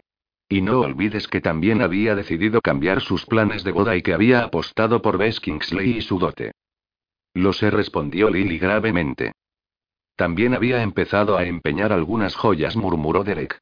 Seguramente pensó que así conseguiría mantenerse a flote hasta el regreso de su madre, y poder llevar a cabo sus planes matrimoniales. De ahí que todo fueran falsos señuelos. ¿Cómo? No dejaba de apuntar en dirección al resto de hombres del comité, señaló Derek resoplando con rabia. En fin, el fuego en los establos supondrá su perdición, dijo Lily. Le he visto y no dejaba de repetir que sería su ruina. Eso significa que ahora es aún más peligroso que antes, murmuró Derek. Está contra las cuerdas y ya no tiene nada que perder. Dios, podrías haber muerto, dijo Lily y se dejó caer ligeramente sobre su cuerpo y le acarició el rostro. Me alegro tanto de que estés bien. Gracias a ti, susurró él besándole la yema de los dedos. No puedo creer que me hayas salvado la vida. Me alegro de haber salido victoriosa. ¿Sabes que has sido increíblemente valiente esta noche en el establo? Lily sonrió. Derek la besó en la mejilla sin aminorar la marcha. Lo dije en serio, Lily susurró. Te quiero. Lily apoyó la cabeza contra la mejilla de Derek y se acurrucó junto a él. Yo también te quiero. Y ya sé que hablabas en serio. Tú siempre dices lo que piensas, ¿verdad? Eso me temo. Es una de tus cualidades más maravillosas. En ese caso, ¿no te importará que te pregunte por qué hueles a jamón? Lily soltó un gruñido sardónico y dijo. Serás truán. Más vale que no te moleste el olor porque es el precio que tuve que pagar para poder salvarte el pescuezo. Oh, no me importa. Me da un motivo más para desear devorarte. Eres tan perverso. Es una de mis cualidades más maravillosas, bromeó Derek azuzando a la yegua. Vamos, preciosa, no te detengas todavía. Sigue adelante, Mary. Te necesitamos. No podrás seguir a este ritmo mucho más tiempo. Tendríamos que apartarnos del camino, dijo Derek en un tono nuevamente serio. Vienen a por nosotros. ¿Puedes verles? Preguntó Lily sintiendo que una nueva oleada de terror se apoderaba de ella y forzando el cuello para mirar tras de sí. No, pero Mary puede oírles, contestó Derek señalando las orejas de la yegua. Lily encontraba fascinante la capacidad de Derek para leer las señales más sutiles del animal. Claro que como oficial de caballería, era un hombre acostumbrado a confiar su suerte a un corcel durante la batalla. Sujétate le ordenó y tiró de las riendas transformando la marcha en un trote apaciguado. Obligó al caballo a abandonar el sendero en dirección al terraplén cubierto de árboles. Lily no sabía a quién pertenecía el terreno en el que se encontraban. Durante un buen rato, Derek guió a Mary sin par campo a través, entre prados iluminados por la luna y espesos bosquecillos en penumbra. El animal siguió las indicaciones de Derek, subió apresuradamente una loma a unos cientos de metros del camino y buscaron cobijo entre un grupo de árboles. Derek bajó de la montura y obligó a Lily a tenderse sobre la grupa del animal. Cogió con fuerza las riendas del caballo obligándolo a permanecer quieto y en silencio. Lily contuvo la respiración, fijó la vista en el camino y esperó. A pesar de que estaba nerviosa, la cercanía de Derek le daba seguridad. Este extendió su brazo y la cogió de la mano. En ese momento, los hombres de Edward aparecieron ante sus ojos, justo a la altura del sendero por donde ellos se habían desviado. Cuatro hombres galopando muy juntos doblaron el recodo. Pero no se detuvieron y Derek y Lily observaron tensos y silenciosos desde su bosquecillo cómo continuaban su marcha en dirección a la ciudad, dejando tras de sí una gran polvareda. Una vez se hubieron alejado, Lily dejó escapar un suspiro. Qué cerca habían estado. Mientras observaba cómo desaparecían en la lejanía, Derek también se mantuvo en silencio. Esperó unos instantes más hasta que estuvo seguro de que no daban muestras de regresar. Finalmente, se volvió hacia Lily con una sonrisa compungida. Creo que nos hemos librado, dijo soltando las riendas del caballo y acercándose a ella. Ahora estaría bien que los tres nos tomáramos un respiro antes de proseguir la marcha. Lily asintió. Le pareció una idea excelente. En ese preciso instante, más allá de la boscosa zona que se alzaba al otro lado del prado, oyeron un estridente graznido y un chapoteo. Ambos se dieron la vuelta e intercambiaron una mirada de sorpresa. Eso parecía un pato, dijo Lily. Eso significa agua, contestó Derek sonriendo con astucia. Vamos. Lily se bajó del caballo de un salto y avanzó junto a Derek a través del prado iluminado por la luna, dejando atrás el grupo de arbolillos. Derek echó una última mirada al sendero. No había nadie. Lily se sentía aliviada de alejarse del camino. Cuanto más lejos estuvieran de los hombres de Edward, mejor. Pensó en que Derek tenía razón. Ambos necesitaban sentarse y descansar un poco. Con un poco de suerte, podrían saciar la sed, provocada por el terrible incendio, con el agua que encontrasen. Así, reunirían fuerzas para pensar en cuál sería el siguiente paso. Con la confiada Mary Simpar caminando entre ambos, subieron una suave loma y, cuando descendieron por el otro lado, el sendero quedó ya fuera de su vista.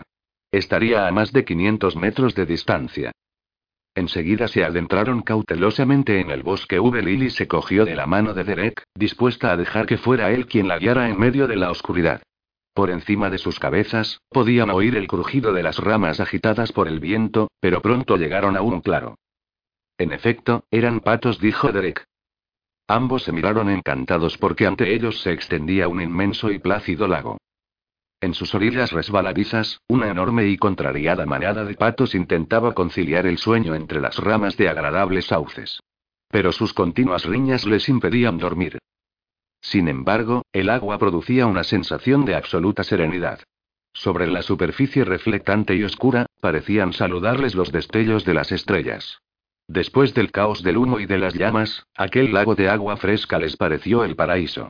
¿Habías visto alguna vez algo más hermoso? Susurró Lily mientras observaba cómo la superficie del agua se mecía en alegres ondas provocadas por la brisa nocturna. Sí. Cuando Lily levantó la mirada hacia Derek, este la estaba observando fijamente. Ella le sonrió sin poder evitar que el rubor cubriera sus mejillas. Él también sonrió. Pero después de estar a punto de abrasarse vivo, el agua del lago era demasiado tentadora para Derek y no pudo resistirse. Se soltó de la mano de Lily, dio un paso atrás y se quitó la camisa por la cabeza. Voy a darme un baño, anunció pletórico de felicidad. Oh. exclamó Lily parpadeando ante la visión de su impresionante cuerpo en el que cada uno de sus músculos cincelados aparecía bañado por la luz de la luna. Vienes conmigo, le informó. Después, le guiñó un ojo y avanzó. Yo, Lily se disponía a señalar que aquello no era muy decoroso, pero entonces recordó su vacilación la noche del baile de disfraces. Aquella noche ella había rechazado su sugerencia de acompañarle en una góndola a través del lago y de darse un baño a la luz de la luna. Desnuda, como había señalado Derek de forma maliciosa aquel día. Pero Lily ya no era aquella mujer, ya no era la criatura tensa y asustada que se hallaba presa en una jaula. El destino le había concedido otra oportunidad y no estaba dispuesta a desperdiciarla. ¿Y? inquirió Derek desde la orilla donde se estaba quitando ya una de las botas. Usted gana, mayor, dijo ella sonriéndole con descaro. Dicho lo cual, se soltó el último lazo que le sujetaba el pelo y sacudió su cabello haciendo que cayese sobre sus hombros. Después, corrió hacia el agua y pasó de largo junto a Derek mientras se quitaba el vestido. Él la observó boquiabierto y después lanzó un grito victorioso y malicioso. Sí. Lily le miró con ojos brillantes por encima de su hombro desnudo. Derek la observaba fascinado y sus ojos ensimismados repasaban ansiosamente toda su figura. El deseo que se reflejaba en sus pupilas hizo que Lily se estremeciera. Pero al volver la mirada de nuevo hacia el lago, Lily se dio cuenta de lo que implicaba aquello, y se acordó del secreto que había jurado no confesar jamás. Se detuvo con las manos sujetas alrededor de su corsé desgarrado. En un principio, en su plan inicial había decidido mentir a Edward acerca de su inocencia. Pero se trataba de Derek. Ansiaba una unión absoluta con él. Después de todo lo que habían vivido juntos, se sentía muy cerca de él. Y también confiaba en él. Esperaba que aquella confianza tuviera razón de ser. Supo entonces que había llegado el momento de la verdad. Deseaba poder negarlo. Sin duda, después de haber estado a punto de morir abrasado por las llamas, no era el mejor momento para contarle algo tan funesto. Pero nunca podrían estar en comunión el uno con el otro si ella no le confesaba su terrible secreto. Y esa comunión era imprescindible. Ambos ardían en deseos de fundirse del todo el uno en brazos del otro. No había alternativa. Lily le amaba y le respetaba demasiado para engañarle. Pero, santo Dios, ¿qué diría? No lo sabía, pero, de algún modo, logró reunir toda la determinación de una Balfour. Si como consecuencia de aquello, Derek no podía amarla, era mejor saberlo cuanto antes. Si iba a rechazarla por haber caído en desgracia, era mejor que se quedara con la ropa puesta y recogiera las piezas de su corazón roto por su rechazo. Con la vista puesta en el lago y dándole la espalda de Derek, podía sentir su mirada clavada en ella. ¿Qué ocurre, hermosura?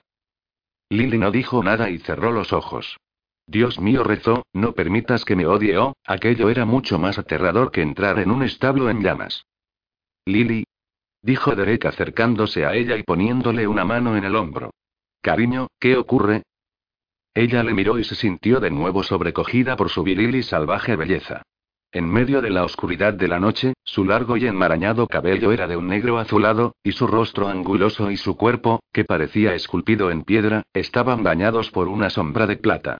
Sus ojos claros brillaban a la luz de la luna. Lily, irremediablemente cautivada, pasó sus dedos por su suave e impresionante pecho. Te deseo tantísimo, pensó Lily. ¿Qué ocurre? susurró él mirándola con preocupación. Oh, Derek musitó ella sacudiendo la cabeza, buceando en su interior en busca de valor. Hay algo que debo decirte, pero, no sé cómo hacerlo. Derek cogió la mano que ella había depositado sobre su pecho y se la llevó a los labios. Lily, te quiero. Puedes decirme lo que quieras. Sea lo que sea, estoy aquí contigo. Ella le observó con incertidumbre y después bajó la mirada. Está bien. Él la observó y esperó. Edward no es el único que ha sido víctima de un engaño. Yo también fui víctima de un fraude cuando tenía tan solo 15 años. Me dijo que me amaba y le creí, dijo Lily enderezándose. Luego se envolvió con sus brazos y prosiguió con calma. No soy virgen, Drake. Él se quedó completamente inmóvil. Por eso escogía un hombre como Edward, continuó con voz temblorosa. Sabía que a alguien como él podría engañarle, mentirle. Pero a ti no. Te quiero demasiado. Lily no pudo contener las lágrimas. Te respeto tanto, Derek, solo deseo poder merecer tu respeto también. Derek la atrajo hacia él y la abrazó interrumpiendo su explicación. Sujetó su cabeza bajo el peso de su mandíbula y, en un susurro no exento de intensidad, le dijo. Siempre te he respetado, pero nunca tanto como ahora. Lily le rodeó la cintura con sus brazos y le sujetó con fuerza con los ojos anegados en lágrimas. No quiero perderte. No me vas a perder. Si esto cambia en algo lo que sientes por mí, lo entenderé. Esto no cambia nada, dijo él tomando su rostro entre sus manos y levantándole la barbilla para obligarla a mirarle. Sigo dispuesto a morir por ti. Ella le miró y soltó un gemido nada elegante. Chist susurró él volviendo a abrazarla. Lily dejó que sus lágrimas fluyeran apoyada contra su pecho mientras él la abrazaba con ternura y en silencio, dándole palmaditas en la cabeza para consolarla. Pero Lily podía sentir que Derek no se había quedado satisfecho con su explicación. ¿Quién te hizo daño, Lily? dijo él finalmente. Dime su nombre. ¿Por qué? Preguntó ella alzando la vista y mirándole temerosa para hacer lo que hay que hacer, dijo él en un tono de voz tan particular que Lily sintió que un gélido escalofrío recorría su espina dorsal. Era un tono tranquilo y apaciguador bajo el que se escondía una intención asesina. No era esa mi intención al decírtelo, dijo Lily apartándose de él. Si es miserable te hizo daño, tiene que pagar por ello. El abuelo ya se encargó de él. ¿Un anciano? exclamó Derek furibundo. Lily se estremeció. Lo siento, se disculpó Derek haciendo un esfuerzo supremo por contener su furia. ¿Cómo? Le obligó a abandonar Inglaterra y le aseguró que si algún día volvía, encontraría la muerte.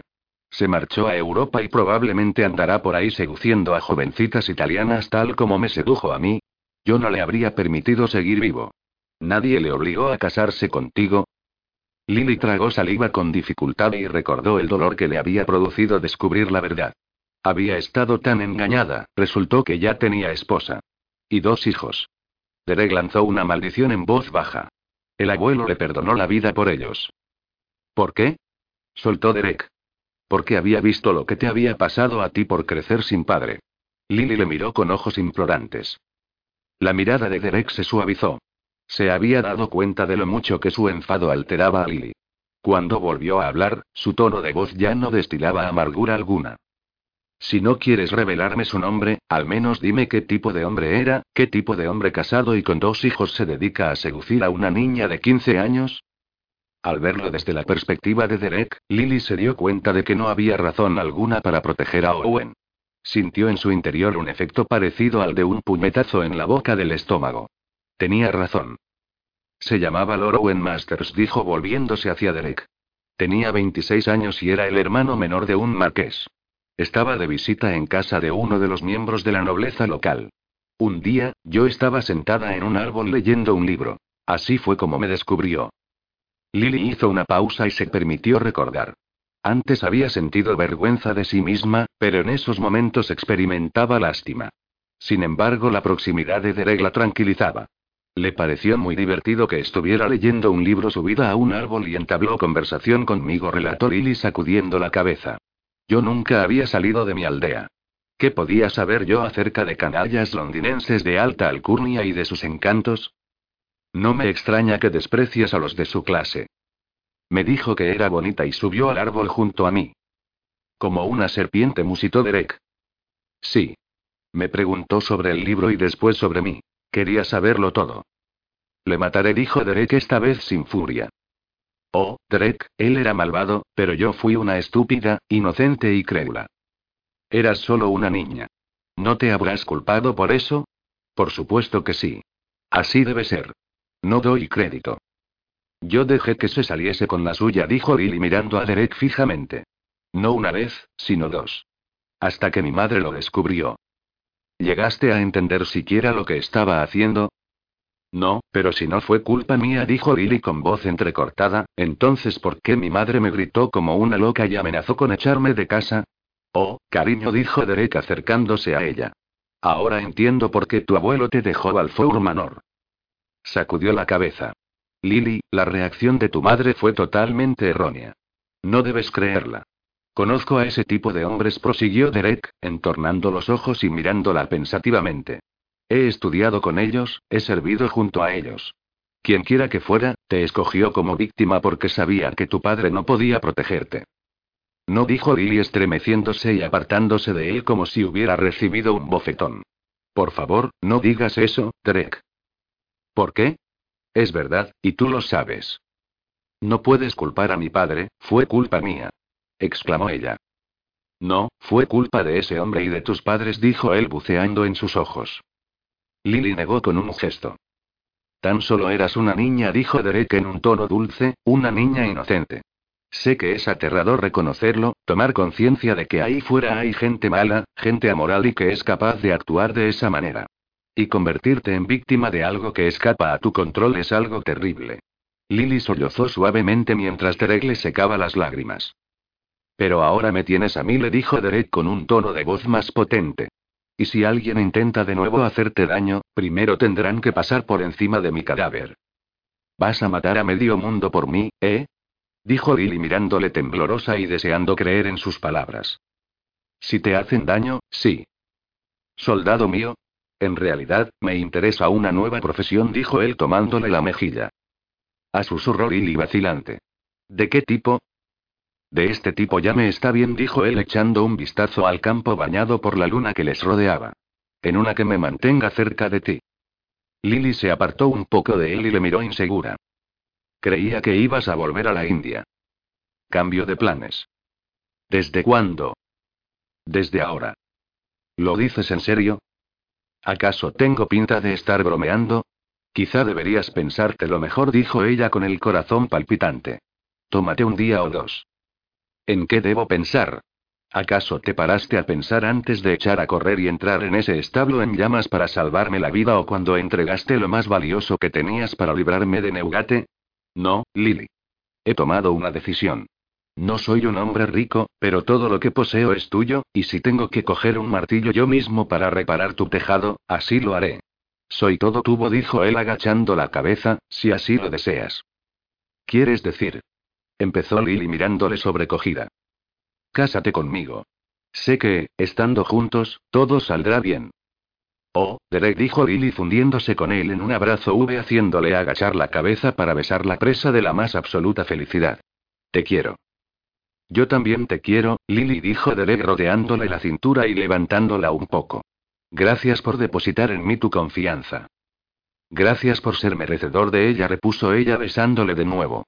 Sabes a uno. Y tú a jamón ahumado. Qué asco. No me importa, dijo él riendo. Bésame. Lily así lo hizo. ¿Sabes? Dijo él al cabo de un rato, pensando en nuestra luna de miel, siempre he querido conocer Italia. Derek. exclamó Lily entre risas y lágrimas. Ladeó la cabeza, la sacudió y le miró. ¿Cuánto le habría gustado al abuelo? ¿Qué? musitó él mirándola y entornando los ojos en un gesto de completa inocencia. Oh nada, eres incorregible, murmuró ella. Más besos, por favor. Derek sonrió y obedeció. Un, Derek dijo ella al cabo de un momento agarrando la cintura de sus pantalones. Vamos a tener que hacer algo con toda esta ropa. Él asintió mirándola con sonrisa voraz. Estoy de acuerdo. ¿Lista para el baño? Oh, sí, me parece que sí. Intercambiaron otro beso apasionado. Con habilidad y con gran premura se quitaron la ropa, sin dejar de mirarse el uno al otro como comensales hambrientos que esperan a que el chef acabe de relatar sus exquisitas creaciones para lanzarse sobre el plato. Lily se liberó los brazos de las mangas hechas a medida de su corsé desgarrado y, con dedos temblorosos y expectantes, se desabrochó los botones laterales que sujetaban la prenda a su cintura. Drake, que le llevaba ventaja puesto que ya se había quitado la camisa y las botas, se desembarazó de sus ceñidos pantalones. Con mirada ávida, Lily observó cómo se desprendía de los calzones cortos. Derek le lanzó una sonrisa terriblemente seductora y, dándose la vuelta, se metió en el agua gloriosamente desnudo. Lily le observó con los ojos abiertos de par en par. Tras luchar para liberarse de los intrincados cordones de su combinación, se apresuró a seguirle con el corazón desbocado.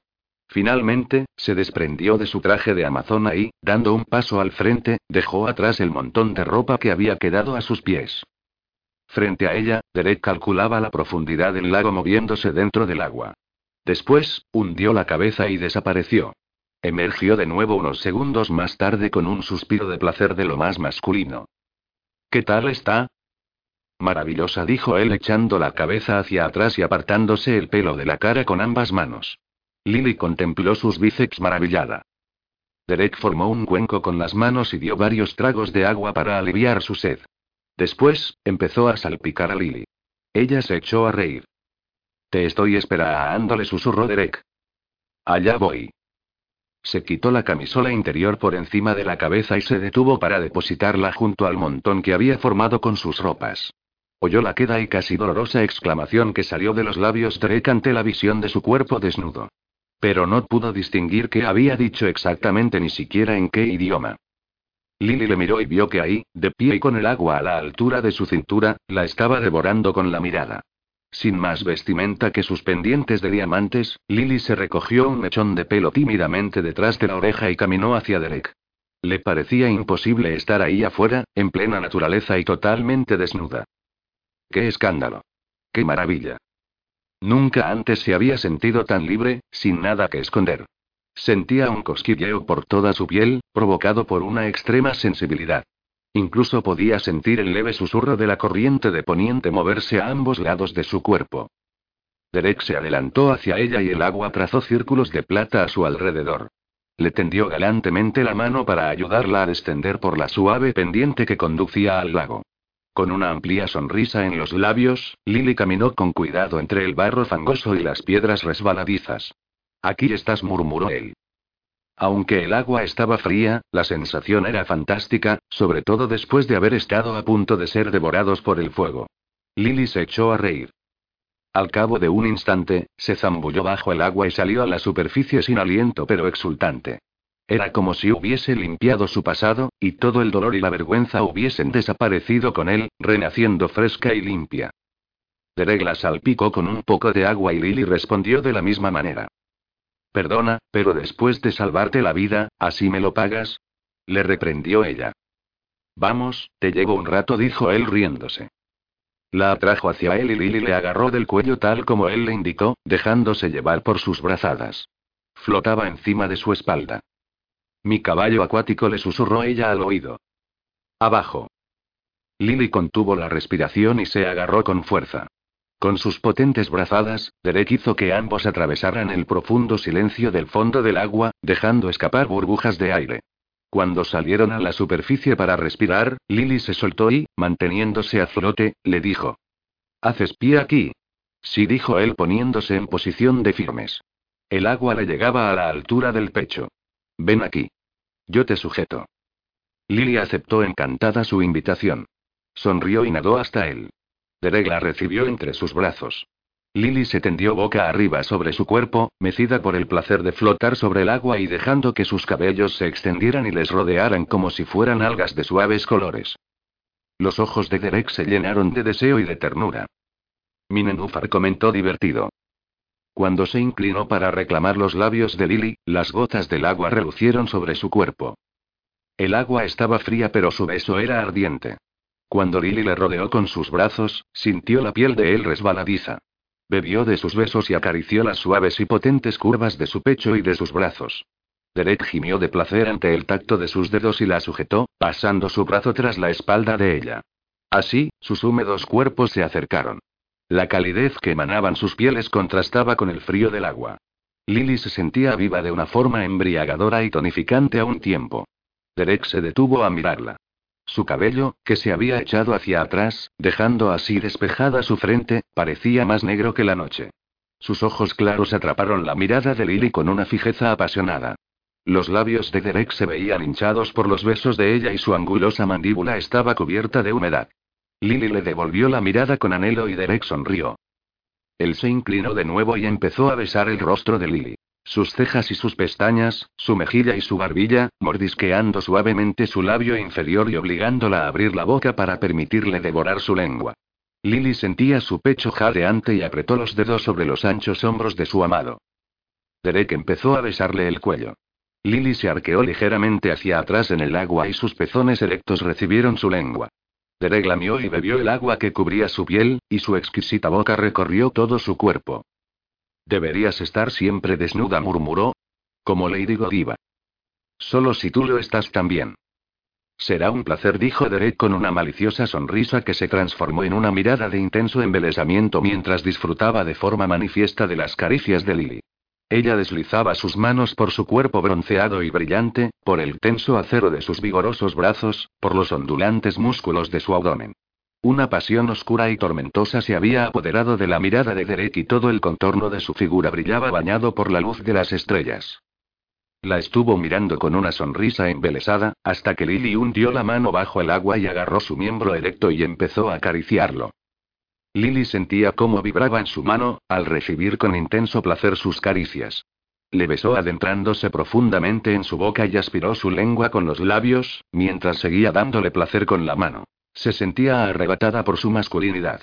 La dureza de su miembro, la solidez de su erección, tan enorme entre sus dedos, mostraban lo mucho que ella le excitaba con sus caricias. Excitada ella también ante su reacción, continuó con sus intrépidas caricias hasta que Derek la detuvo con un gemido y la atrajo hacia él. Te deseo. Hazme el amor, le pidió Lily frotando su mejilla contra la de Derek. Derek tomó su rostro entre sus manos un instante y la besó una y otra vez. Muy despacio, se dirigió hacia el extremo del lago y, una vez allí, la llevó en brazos hasta la orilla y la tendió sobre un lecho de hierba aterciopelada. Salió a su vez del agua y se tendió sobre ella, apoyado en sus manos. Lily envolvió la cintura de Derek con sus piernas y gimió de placer y necesidad cuando él la penetró. Su miembro erecto la llenó por completo. Sin aliento, Lily arañó la musculosa pared de su pecho con los dedos. Él se pasó la lengua por los labios y luego se inclinó para besarla. Lily se abrazó a su nuca mientras se apoderaba de su lengua y de su miembro con una pasión desesperada. Notaba las manos ardientes de Derek sobre sus pechos. Lo quería dentro de ella, siempre, una y otra vez. Su hermoso macho, su verdadero amor. Rodeó la cintura de Derek con sus piernas, unió sus talones por detrás de su espalda y se arqueó bajo su cuerpo. Ay, eres mala de verdad, ¿eh? gruñó Derek complacido. Quiero darte placer. Oh, ya lo haces, Lily, y no sabes de qué manera. Intuía que eras apasionada, pero nunca pensé que lo serías tanto. Derek se inclinó y la besó de nuevo. Entonces Lily deslizó las manos por los suaves costados de su torso y las abrió para sujetar sus nalgas y sus caderas, atrayéndole con más agresividad dentro de ella y arqueándose para recibirle. ¿Quieres que empuje con más fuerza, amor? Le preguntó él jadeante y tenso. Sí, susurró Lily. Pues entonces allá voy. Lily se dio cuenta de que Derek había estado reteniéndose. Tan caballero, tan preocupado por su supuesta sensibilidad. Pero ella había enloquecido y cuando Derek se dio cuenta del deseo salvaje que la poseía, la tomó sin piedad, brutalmente. Era el nirvana. Derek colocó el dedo pulgar en el centro del placer de Lily y la tomó, haciendo que los dedos de sus pies se curvasen de delicioso deleite. Golpeando sus cuerpos húmedos el uno contra el otro, hicieron el amor de manera fiera, salvaje y sublime. Extasiada e incapaz de ofrecer resistencia, despacio apartó las manos de la nuca de Derek y se sujetó las muñecas por detrás de su cabeza, dejando que él hiciera con ella lo que quisiera.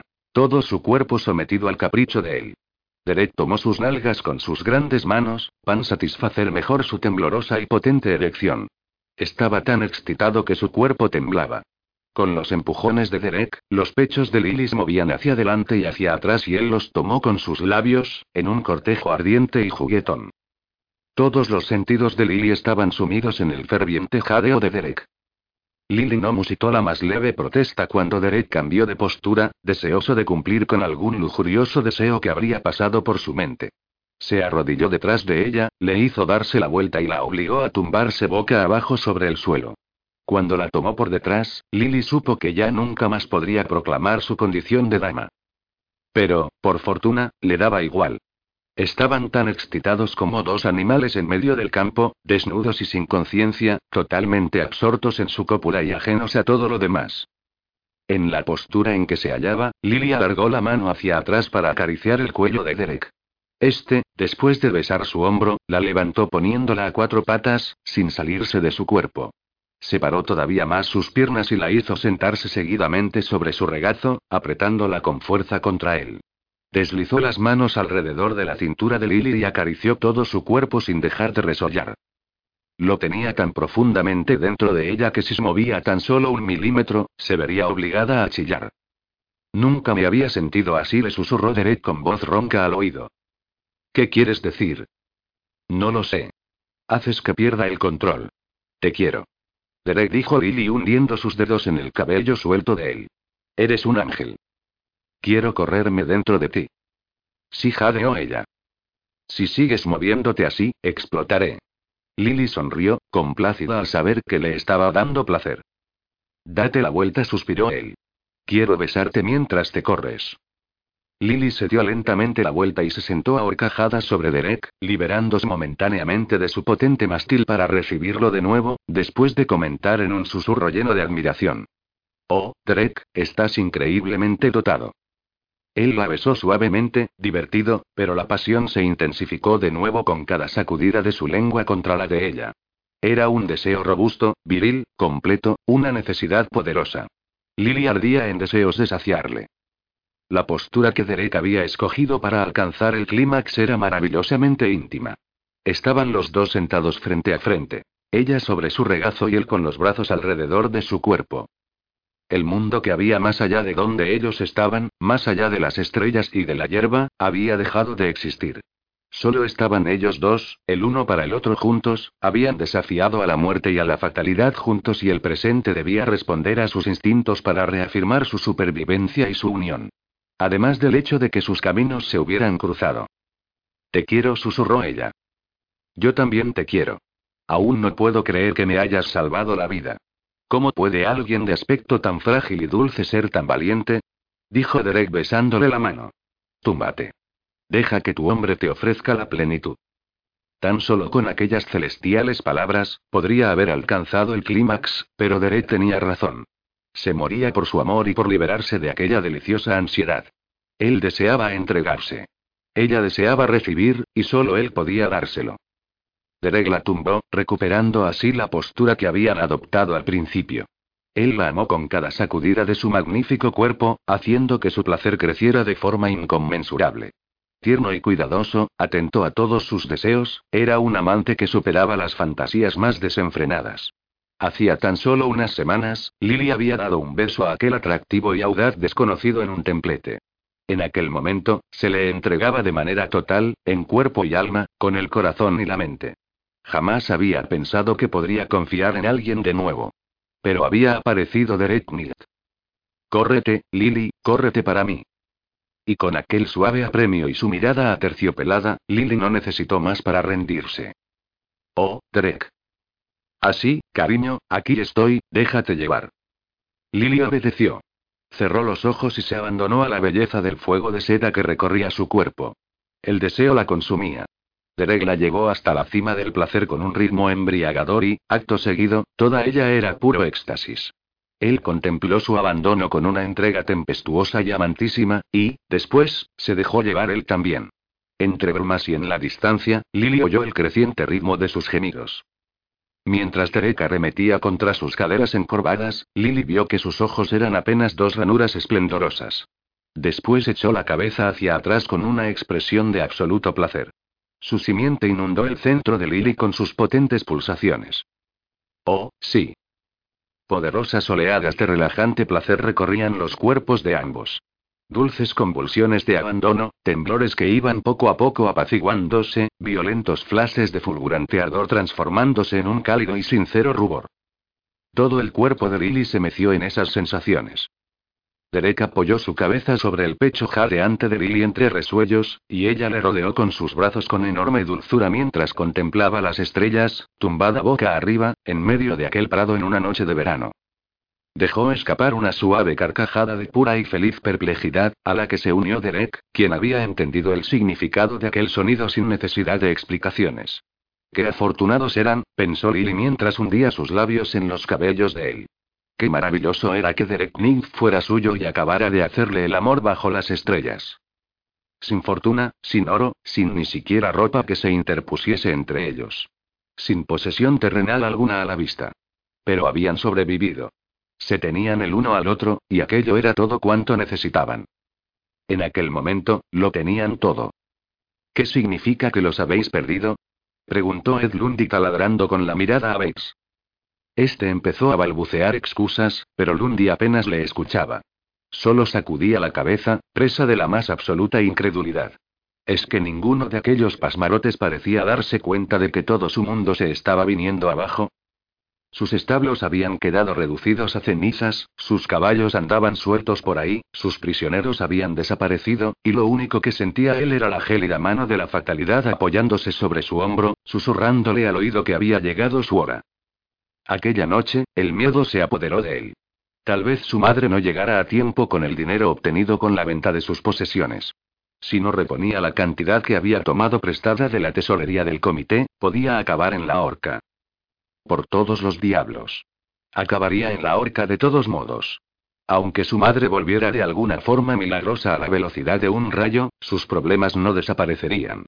Porque durante su ausencia había cometido otros crímenes.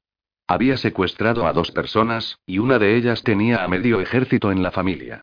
Si no caía sobre él el peso de la justicia, caería el de los temibles hermanos Knight. Maldición, debería haber matado al mayor cuando tuvo ocasión. Pero lo cierto era que realmente no había deseado hacerlo. No demostraba eso que, al fin y al cabo, no era tan mal tipo. Era tan solo un hombre ambicioso que se había puesto metas quizá demasiado altas pero que se había propasado en sus intentos. De cualquier modo, le había consternado que la frágil y pequeña Lily Balfour hubiera logrado liberar a su héroe militar. En fin, que le fuera bien. La verdad era que él se sentía muchísimo más a gusto con Bess. Pero incluso aunque se casara al día siguiente con Bess, sus contratiempos, que se habían ido fraguando lentamente, habían estallado como un volcán que entrara repentinamente en erupción. Creía haber mantenido todo bajo control. Sin embargo, en aquellos momentos, no sabía qué fuego sofocar primero. Todo se había ido de pronto al infierno. Estaba tan confuso, furioso y poseído por el pánico que no sabía cómo proceder ni qué plan seguir. Dio un buen trago de whisky de su petaca y aunque eso no le ayudó a aclararle las ideas, sí llegó a la conclusión de que estaba metido en un buen lío y que había llegado el momento de pedir ayuda. Por Dios. Cuánto deseaba que su madre estuviera con él. Aunque muy poca gente se daba cuenta de ello, era una mujer con un gran sentido práctico, una santa mujer que sacaba toda su fuerza en los momentos críticos. Si hubiera estado allí, ella habría sabido cómo actuar. Pero había partido de viaje con el fin de salvar a su hijo como fuese. Pensó en ir a ver a Lord Fallow, lo más parecido a un padre que había conocido, pero no soportaba la idea de tener que enfrentarse a la furia y decepción de su mentor ante su desastrosa actuación. Le daba pavor explicar a Lord Fallow cuánto le había defraudado. Pero también era consciente de que la situación le sobrepasaba y de que había llegado el momento de pedir ayuda.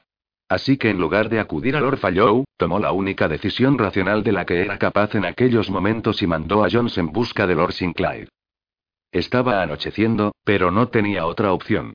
Jones llevaba un mensaje que haría que el viejo presidente se diera cuenta de lo crítica que era la situación. Dios pensó mientras caminaba de un lado a otro esperando y dando órdenes a los inútiles de sus hombres hasta quedarse ronco, esto no va a ser nada agradable. Había conseguido eludir la investigación del presidente y las argucias de Knigt al mismo tiempo, igual que un desgraciado malhechor caminando por arenas movedizas. ¿Cómo no iba a beber? Cualquiera tendría los nervios destrozados. Dio otro trago de whisky y pensó, bueno, les mantuve en la senda equivocada el máximo tiempo posible. Sin embargo, en aquellos momentos, lo único en lo que confiaba era en salir airoso de la situación. Aunque Ed Lundy se hallaba contra las cuerdas, aún conservaba algo de su tenaz voluntad. No había llegado tan lejos en la vida para acabar así. Sabía que Lord Sinclair no tendría más remedio que ayudarle puesto que la reputación del viejo dependía de la credibilidad de todo el comité. Así funcionaban las cosas en Londres y en el selecto grupo de caballeros al que pertenecía gracias a Lord Fallow. A Sinclair no le haría ninguna gracia, pero no tendría más remedio que prestarle su apoyo. Lundy estaba absolutamente seguro. Cuando el presidente llegó, Lundy sintió un tremendo alivio. El corpulento y anciano conde se quedó estupefacto ante la visión del fuego y de los caballos galopando por todas partes. Lundy le hizo entrar apresuradamente en su casa para explicarle la situación.